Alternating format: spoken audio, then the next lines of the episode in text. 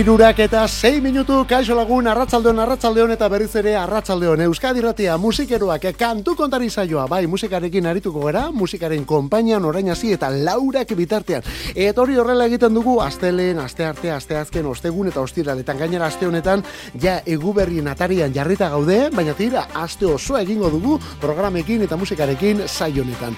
Ola Zabal Jaun eta biok hemen alde hontan sin falta bestaldean zu ere bai tartean irratia. Irratia nahi baldin bauzu betiko kotxekoa edo sukaldekoa edo nahi baldin bauzu internetetik entzuten den hori.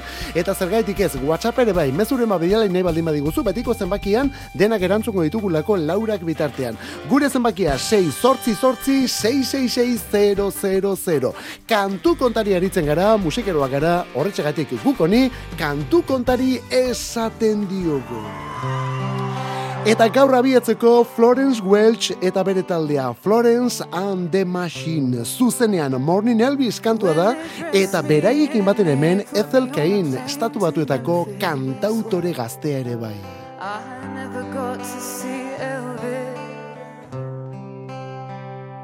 I just sweated it out in a motel room But I think the king would have understood why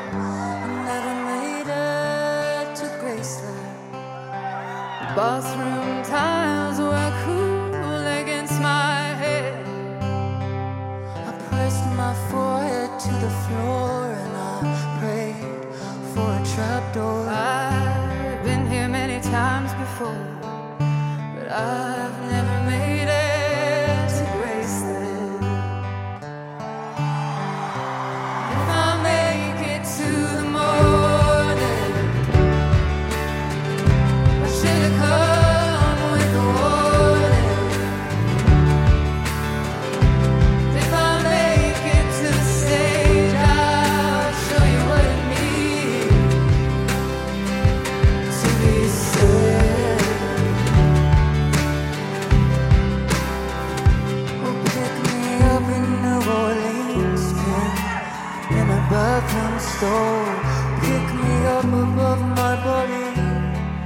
my corpse against the wall. I told the band to leave without me.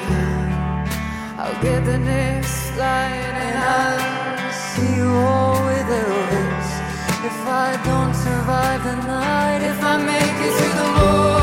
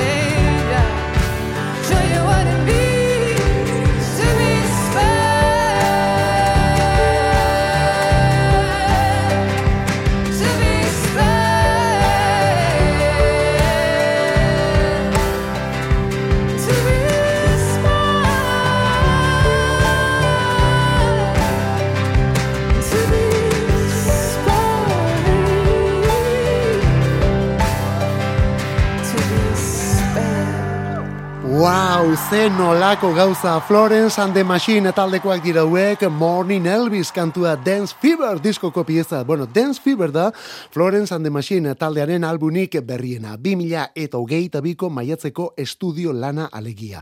Bosgarrena banda ingeles benetan fin eta indartsu nentzat, eta gero horren ondotik gainera zuzeneko beste disko batekin ere jantzi dutena. Bai, izan ere Dance Fever Florenceen azken emaitza da, baina bi bersiotan plazaratu dute. Estudio lana lehen bizi, eta New Yorkeko Madison Square Gardenen emandako kontzertua gero bestetik. Baina tira, horri, orain, beste bersio hau gehitu diote. Diskorietan datoren Morning Elvis kantua beste moldaketa batean. Berriz ere jendaurrean, baina orain Denverren, Coloradon.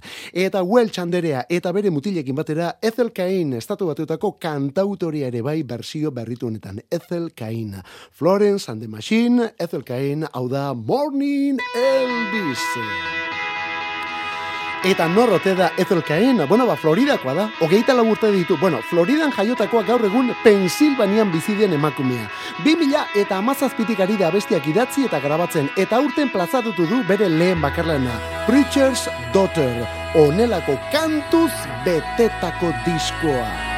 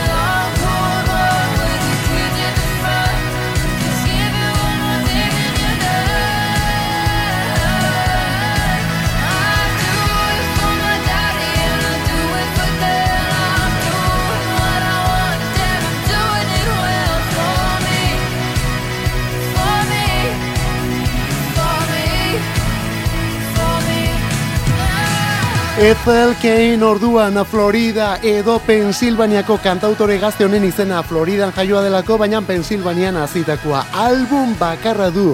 Aurtengo Preachers Daughter izenekoa erretorearen alaba esango dugu. Ala delako neskau ere, eh? erligio munduan lan pilo bat egindako familia bateko alaba alegia. Eta Ethel bere ere musika egiten horrela hasi omentzen, eh? horrelako ukitu erligioso nabarmendu batekin gerora beste zantzu bat eman nahi baldin badio ere. Bueno, bori, pop ambiental eta lasaia egiten du berak eta lehen iraupen luzekonekin kritika guztiaren onespena jaso du gainera. Baita Florence Welch beraren ere. Florence and the Machine taldekoek estatu batuetan egin duten biraren, bueno, ba, kontzertu bat baino gehiagotara, hortaula gainera konbidatu dutelako beraiekin batera. Ethel Cain, bere izena bizenak Ethel Cain, bai musika munduan behintzat. Diskoa Preacher's Daughter, eta hemen jarri dugun kantua American Teenager. Eta urtengo sorpresetako bat, Olaia Inziarte Nafarra, Salvadorrekin bat ere. Zut, inoiz, uka, tuko zer den, onaino ekarri nauena.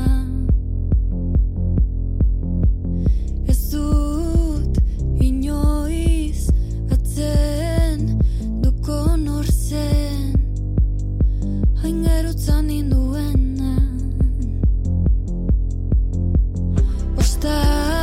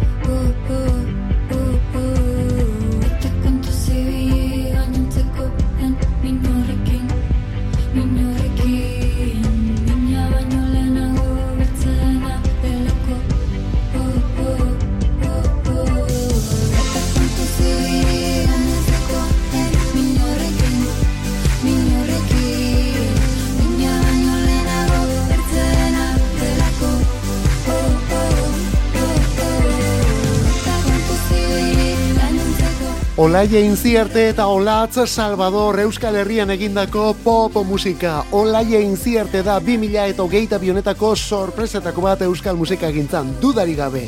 Olaia Inzierte naparra da eta gaztea izan arren eskarmenturik etzaio falta, eh? ez da pentsatu ere. Pleurako kantaria delako eta Iker Laurobaren taldeko teklista, baina tira iragana baino gero gehiago duen artista baten aurrean gaude kasu honetan eta dudari gabe gainera. Olaia intziataren lehen diskoa da lehengo lepotikan burua, lehengo lepotikan burua, estrenua, lehen iraupen luzekoa.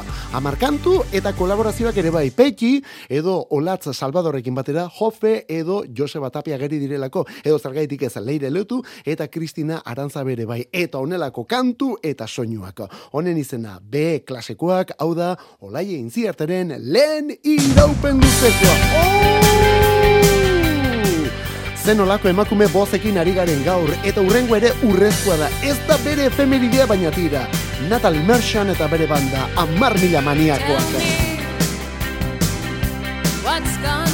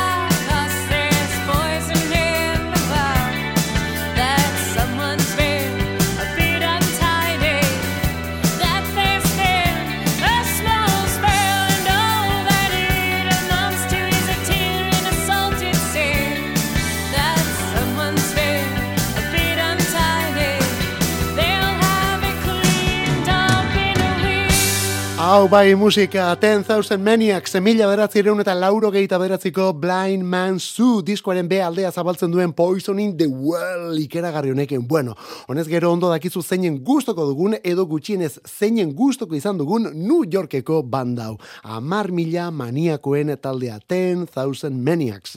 Mila beratzireun eta lauro gehieta batean sortu eta lauro gehieta amairur arte sekulako abesti eta albunak sinatu zituelako Jamestowngo boskotenek. Baina horrela ikeragarriak, eh? guretzat album apartak dira, lauro gehieta bosteko The Wishing Chair, lauro gehieta zazpiko In My Tribe, batez ere, lauro gehieta bederatziko Blind Man Zoo delako hau, lauro gehieta amabiko Our Time in Eden, eta lauro gehieta amarriko Hope Chest bilduma diskoa ere bai.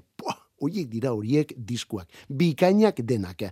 Gauza da taldeak jarraitzen duela, oraindik ere 2022an jarraitzen du, baina ja ez da garai batekoa, ez da pentsatu ere. Natalie Merchant taldeko kantari eta lidera falta delako, eta Robert Buck gitarrista ere bai. Robert Buck, bere efemeridia tokatzen da gaur. Bere, bera gaurko egun ezen duzelako 2000 garren urtean.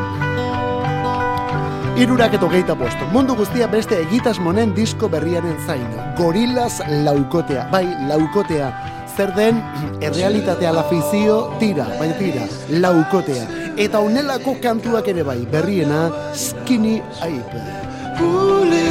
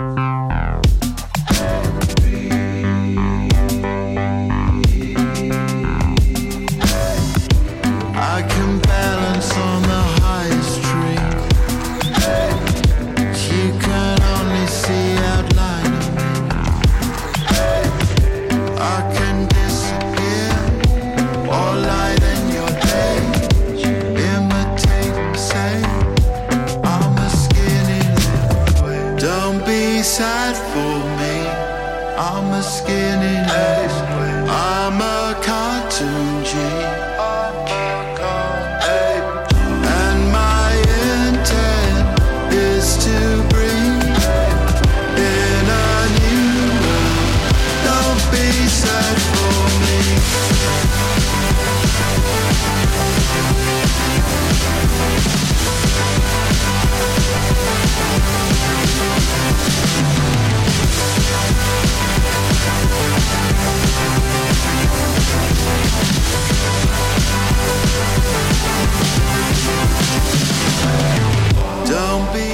zen olako soinu saturatuak sartzen dituzten, ez gara gu hemen haustu eta ez gara hemen volumenean pasatzen aritu, ez da pentsatu ere horrela grabatu datorra besti eta kalitate honean daukagu, benetan diogu, eh? Bueno, ale ere, soinuak soinu, ze ona berriz ere gorila zen berria, baina ze ona. Mundu guztia dagoelako 2000 eta hogeita iruko otxailaren hogeita lauan jasoko dugun Cracker Island disko berri honen zain. Gorila zen zortzigarren iraupen luzeko izango da, eta orain blurren itzulera dela eta norbaitek agian kilikolore ikusiko du gorila zen jarraipenik, baina ez da pentsatu ere, hauek ere aurrera egitekotan daudelako. Damon Albarn elkarbanatu beharko dute bi taldeek berriz ere, bai gorilazek eta baita Blur taldeak ere. Cracker Island diskoa eta kolaborazio sonatuak lan honetan Tame Impala taldekoa bezala Thundercat edo Booty Brown. Edo zergaitik ez kantu batzuetan beraiek bakarrik azken bi singleak beraiek bakarrik egindako kantuz etorri zezkigulako lehen da bizi Baby Queen eta orain berriena joan den asteko Skinny Ape hau ere bai Skinny Ape kantuarekin Gorillaz berriz ere topera Urrengo banda ere erresumo batutik, Liverpool bertatik, Circa Waves taldea. 2008tik musika egiten, laukotea da, eta lau album dituzte, baina kontuz hauek ere, hogeite iruan disko berri iragarri dutelako, Living in the was hopeless in the bathroom of the rainbow bar. Took 27 years just to land this part. Was it all I ever wanted? Was it a dream come true? I was looking in the mirror saying, Who the fuck are you?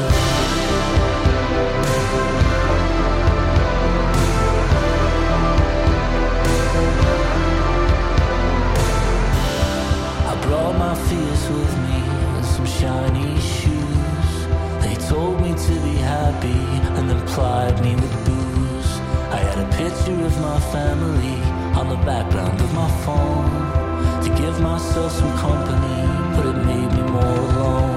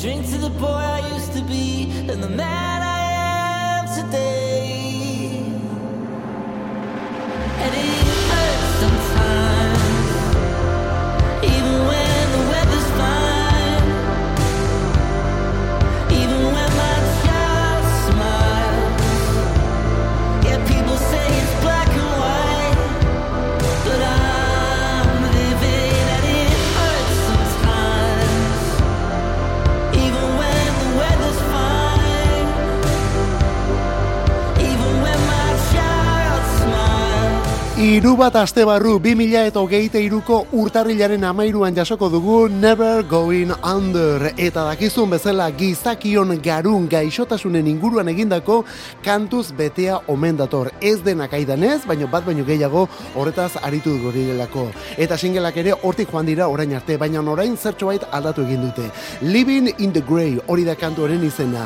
Dena ondo ateratzen denean ere, askotan ez garelako posten, beti dagoelako erabateko alaitasun hori aldentzen duen joera hori, ezta? Beti baina baten bila, ondo nago, baina hori da Living in the Grey. Horretaz dijua, Circa Waves laukoateren abesti berria. Gizakiok zeru urdineko egunetan ere lainoak ikusteko dugun joera horretaz alegia. Eta esan dut taldeko abeslari eta lidera den Kieran Shadaleke. Eta horrelako kantuak etorri komen dira, hiru bat aste barru argia ikusiko duen Never Going Under diskuan orduan. Circa Waves, Liverpool bertatik, abestiaren izena Living in the Grey. Eta rock kontuetan sartuta marea nafarrak berrio zardik kaleko poeta rockeroak. Kutsi Romero handia eta bere banda. Baikortasun eta pesimismoaz aurrenetan Circa Wavesekoak eta marearen abesti berri honetan ere hemen ere ez dago baikortasun handirik, eh? Eriotzaren gaineko kantua delako Nuestra Fosa bere izenburua. Era bat poetikoa eta baita soinuz ere marearen berriena da.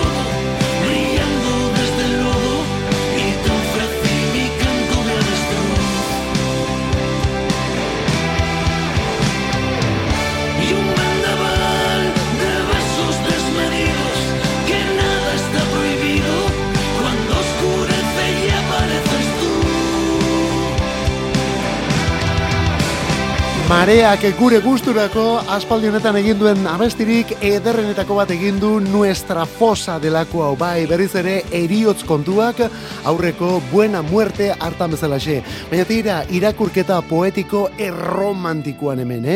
Izan ere marearen album berriaren gai edo lokarrietako bada eriotza. Los potros del tiempo hori da diskoa eta aste honetan bertan jasoko dugun kantu bilduma gainera. Aste honetan ostiralean marearen zortzigarren iraupen luzekoa da. Nuestra fosa honen bideoklipa ere bai, eta honekin, ba, bueno, ba, bideo horretan beste pausu bat ematen dute. Dama zuria zaldi beltzean, eta euripean Maria taldekoak kantu hau jo, eta besten. Eta kantuaren bukaeran hilerrian, Nuestra fosa. Bueno, Mariaren roka ez da oso berritzailea edo iraultzailea, baina beti izan dute soinu benetan pertsonala. Kutsik boza ere ondo identifikagarria duen bezala. Eta gero, gero bere hitzak daude. Bueno, ba, dena topatuko duzu, Los Potros del Tiempo izeneko disko berrian. Eta Mariarena klasikoa baldin bada, beste hau zerrotera. If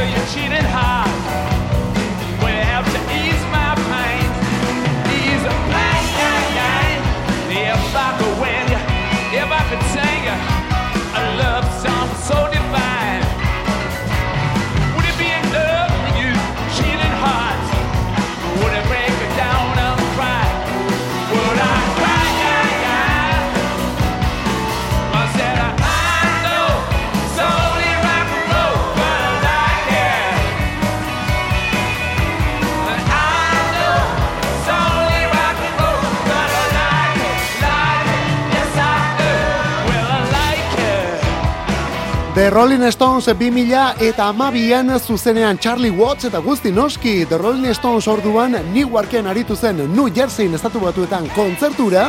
Bere garaian grabatu egintzen eta bai soinuz eta baite irudiz ere eta zabaldu ere zabaldu zen baina gerora erabat gordeta izan dute. Baina hori orain arte. Orain 2000 eta hogeite iruko otxailian disko eta DVD eginda zabalduko dutelako formatu eta edizio ezberdinetan gainera.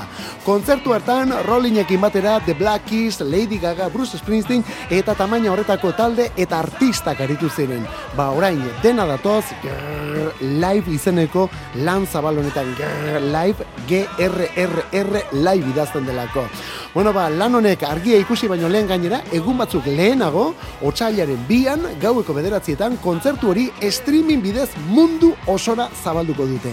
Ez da doako emanaldia izango, sarrera erosi behar da, ja erosgai ditugu sarrera gainera, baina tira, hor denok ikusteko aukera. 2000 eta hogeite iruko otxailaren bian, gaueko bederatzietan. It's only rock and roll, but I like it. Roka besterik ez da, baina gustoko dut, hombre baietza. Bai hori, eta beste klasiko pilo bat ere. Eta izenburu hori aipatu dugunez...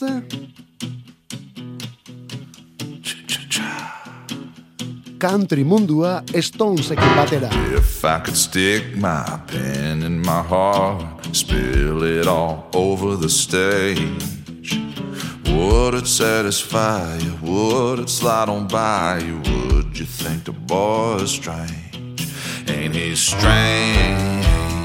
If I could win you, if I could sing you a love song so divine,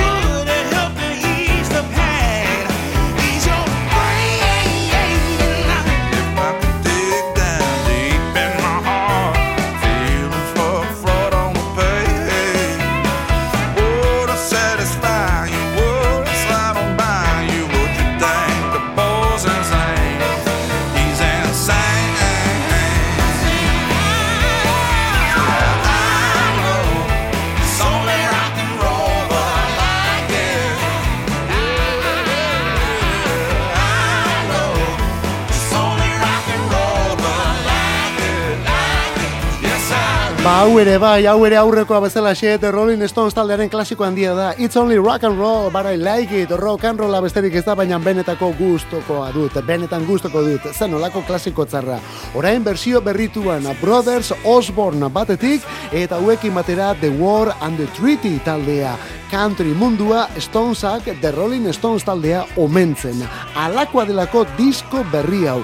Stone Cold Country, bere izenburua. Amalau kantu etorriko dira bertan, denak Rolling Stonesenak, baina bersio berrituetan eta country ukituan esan bezala. Moldatzaileak Brothers Osborne and the War and Treaty batetik, Steve Earle ere bai, Zach Brown Band, Jimmy Allen, Maren Morris etorrelakoak. Eta kantuak, bueno ba, imaginatu ditzakezun guztiak. It's Only Rock and Roll hau, Satisfaction, Wild Horses, Tumbling Dice, Angie, Painted Black, Dead Flowers, Honky Dog Woman eta horrelakoak. Zen nolako amalau kantu. Stoned Cold Country diskoa The Rolling Stones taldekoak, country mundukoak izango balira bezala. Hau bai dela country mundukoa, country rocka, The Birds. Crimson flames tied through my ears, flowing high and mighty trapped. Countless my maps. We'll meet on edges soon, said I, proud neath heated brow. Ah, but I was so much older then, I'm younger than that now.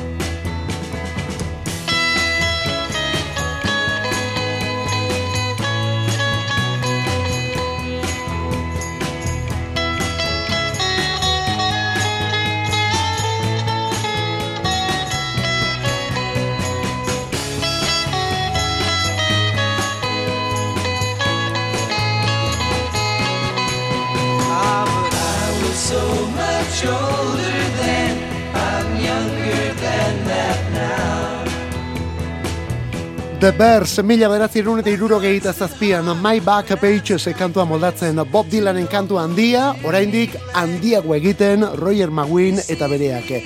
Izan ere, zer egin zuten The Bears taldekuek. Bai Dylanenak moldatu zituztenean, eta bairen bai ta kantuak landu zituztenean ere, zeruraino eraman abestiak. Inongo zalantzarik gabe, eh? Historiako rock talderik handi eta importantenetako batez, ari gara The Bears. Eta ze jendea pasatzen banda honetatik, aipatutako Roger McGuinn beti lidergoan, eta berarekin batera Graham Parsons bera, David Crosby, Gene Clark, Chris Hillman, bueno, zer da hori zen nolako zerrenda, baita Michael Clark bateria jotzaile ere, lehen urte haietako hit denak grabatu zituen tamborreroa alegia Michael Clark. The Bears taldea sortu zenean, Michael Clarkek ez omentzuen bateriarik ere, berak baketak bakarrik omentzituen, eta bateria jotzerakoan, ba, balde eta tamborrak eta horlakoak, ba, denak astintzen omen zituen. Begira zertan bukatu zuen. Alkohol gehiegeriek gibela ondatu zioten, berrogeita zazpi urte zituenean zendu zen, mila beratzireun, eta lauro gehi emeretziko abenduaren emeretzian. Ezinbesteko musikaria, Michael Clark, esan bezala, The Bears taldeko bateria jotzaile. Kantu kontari. Musikarik ez dadila falta Euskadi erratiko arratsaldeetan. Ordubeteko saioa proposatzen dizugu astelenetik ostiralera, iruretan hasi eta laurak arte. Eta gero, edozein momentutan podcastetan berreskuratzeko aukera. Kantu kontari. Euskadi Erratia.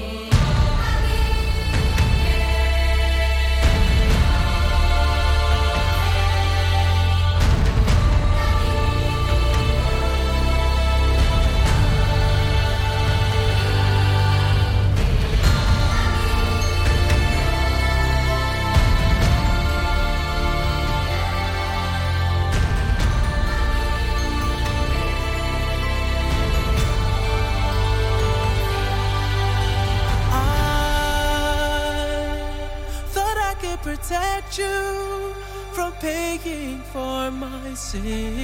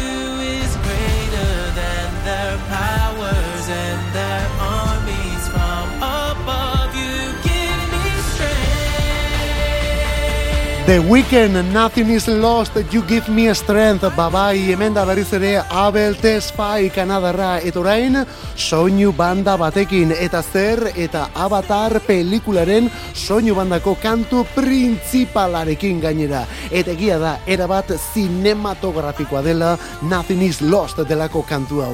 The Weeknd momentuko artistetako bada, eta argi zegoen James Cameronek berriz ere Avatar berpiztu nahi baldin bazuen, popean egungo artista handienaren gana joko zuela. Bueno, ba, hortik azkenean ezkontza hau.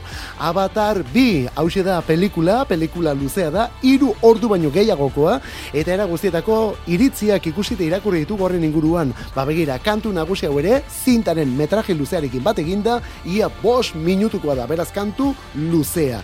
Tesfai jaunaren eskutik, kantu berria. Nothing is lost, you give me strength. The Weeknd, The Weeknd, aurtengo eguberritako pelikula eta kantuarekin.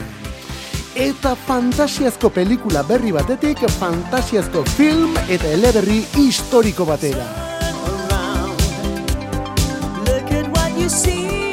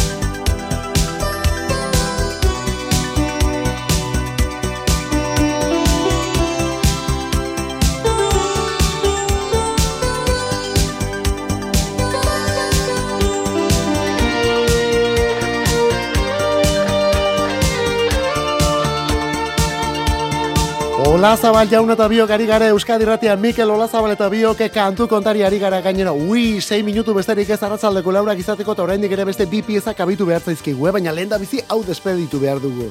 Never ending story, inoiz bukatzen ez den, inoiz bukatuko ez den historiua. Michael Enderen literatur lana pantalla handira eraman zen lauro geita lauan, sekulako arrakasta lortuz, eta nola ez aparteko harrera horretan, eragin handia izan zuen izen bereko kantu elektronikonen arrakastak ere. Never Ending Story. Eta honen atzean Limal izeneko artista bat. Lauro geiko amarkadako hile kardatuen moda horren atzean egondako musikarietako bat. Limal. Hori bai, bakarlari hasi aurretik Kaia Gugu taldeak idatu zuenetako bat izan zen Limal. Kaia Gugu oso ezagunak egin ziren lauro geiteiruan Tushai kantua egin zutenean. Bueno, ba, horren ondotik eta Kaia Guguren synth poparen ondotik onelako doinuak Limalel. Limal edo Christopher Hamill jaunak. Bere gailurra lauro geita lauko kantuenekin Never Ending Story eta egia da hortik aurrera bere aparteko berririk ez dugu, gaur jakin duguna da iruro geita lau urte bete dituela Chris Hamill edo Limal jauna.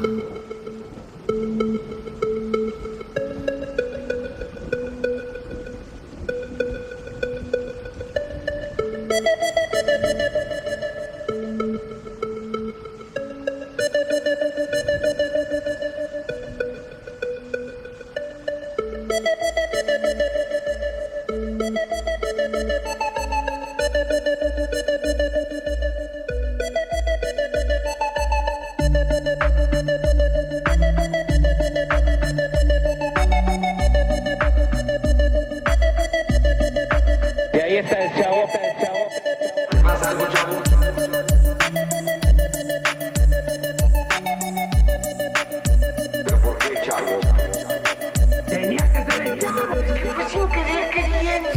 Txarto. Hau du txerto eta txortan bezala sentitzen ederto txabo. Badabilela txin-txin, txan-txan Eguzki izena, bizena sustraia Ondarta ibai artean arroka dutan naia. Haiza, lerro hauetan nire orbitara sarrera zenbat satelite Batetik bestera planeta politorretan zenbat komeri bote desberdin pila eta bakara fragantzi. Sobran limusinak, faltan ambulantziak Utun hau iristen badago oraintziak. Arkimedes hause sirakusa esaldiz Esaldi eraikitzen katapulta. Ekia naiz ta eskuan daukat lupa Eldu baina lehen jada erredizu txalupa Jaten hasi arte, enintzen goze Orain hasita ezin geratu ase. Buruan bueltaka, letra eta base Egin nahi du simple gaur ez dut behar sample Ez dira soilik herrimak bidai eta herri minak Lan egun plazertan minak begietan itokinak Begira, sardinak latan bezala Saren saretik ezin iasi Metroan hainbat kilometro Jendea ezkerta eskubi. Jantzi retro izan progre bizikleta zarrako be Balioa doble bada freno gabe. Ezin kontatu enbeste kateto Bermudetan galduta pitagoraz Jarrita txilborari Bueno, ba, ikusten duzu, atzo iruñean bakarrik ez, eh? Atzo iruñean bakarrik ez bertsuak eta ritmak hortik kanpo ere bai, txabo da euskal musikari honen izena rap eta trap eta zeinen ondo egiten duen egiten duena gainera. Txabo, T, Isa, A, V, V, V. Ez, barkatu. T, Isa, A, V, V, O. Horrela idazten da. Eta honen atzean Eki Erro izeneko mutil bat daukagu. Silo Zibeneako estudian grabatu du bere lehen iraupen luzekoa. Trompetas en el Pirineo izenekoa. Trompetas en el Pirineo. Eta begira ze soinu eta doinu eta erritma ezkontza egin duen berak. Eki Erro edo Txabo eta kantuaren izena Sirakusa. Musika berria Euskadi Ratiko kantu kontarin. Eta benetako despedida astigarragako oialume biltokian otsailaren amaikan. Hor izango da zuekin azken azkena eskakitanen despedida.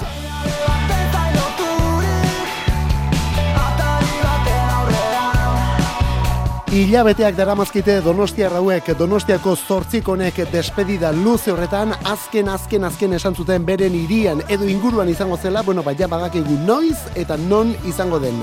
Astigarragako oialume biltokian, otsailaren amaikan. Hori izango da, azkenen artean, azkena. Eskakeiteanen despedida, eta hause gaurkoz gurea, arratsaldeko laurak izateko, uh, minututxo bat besterik ez. Ola zabaleta biok hemen, bagoaz, bihar bueltan, ondo izan bihar arte zeuritxuren ibili.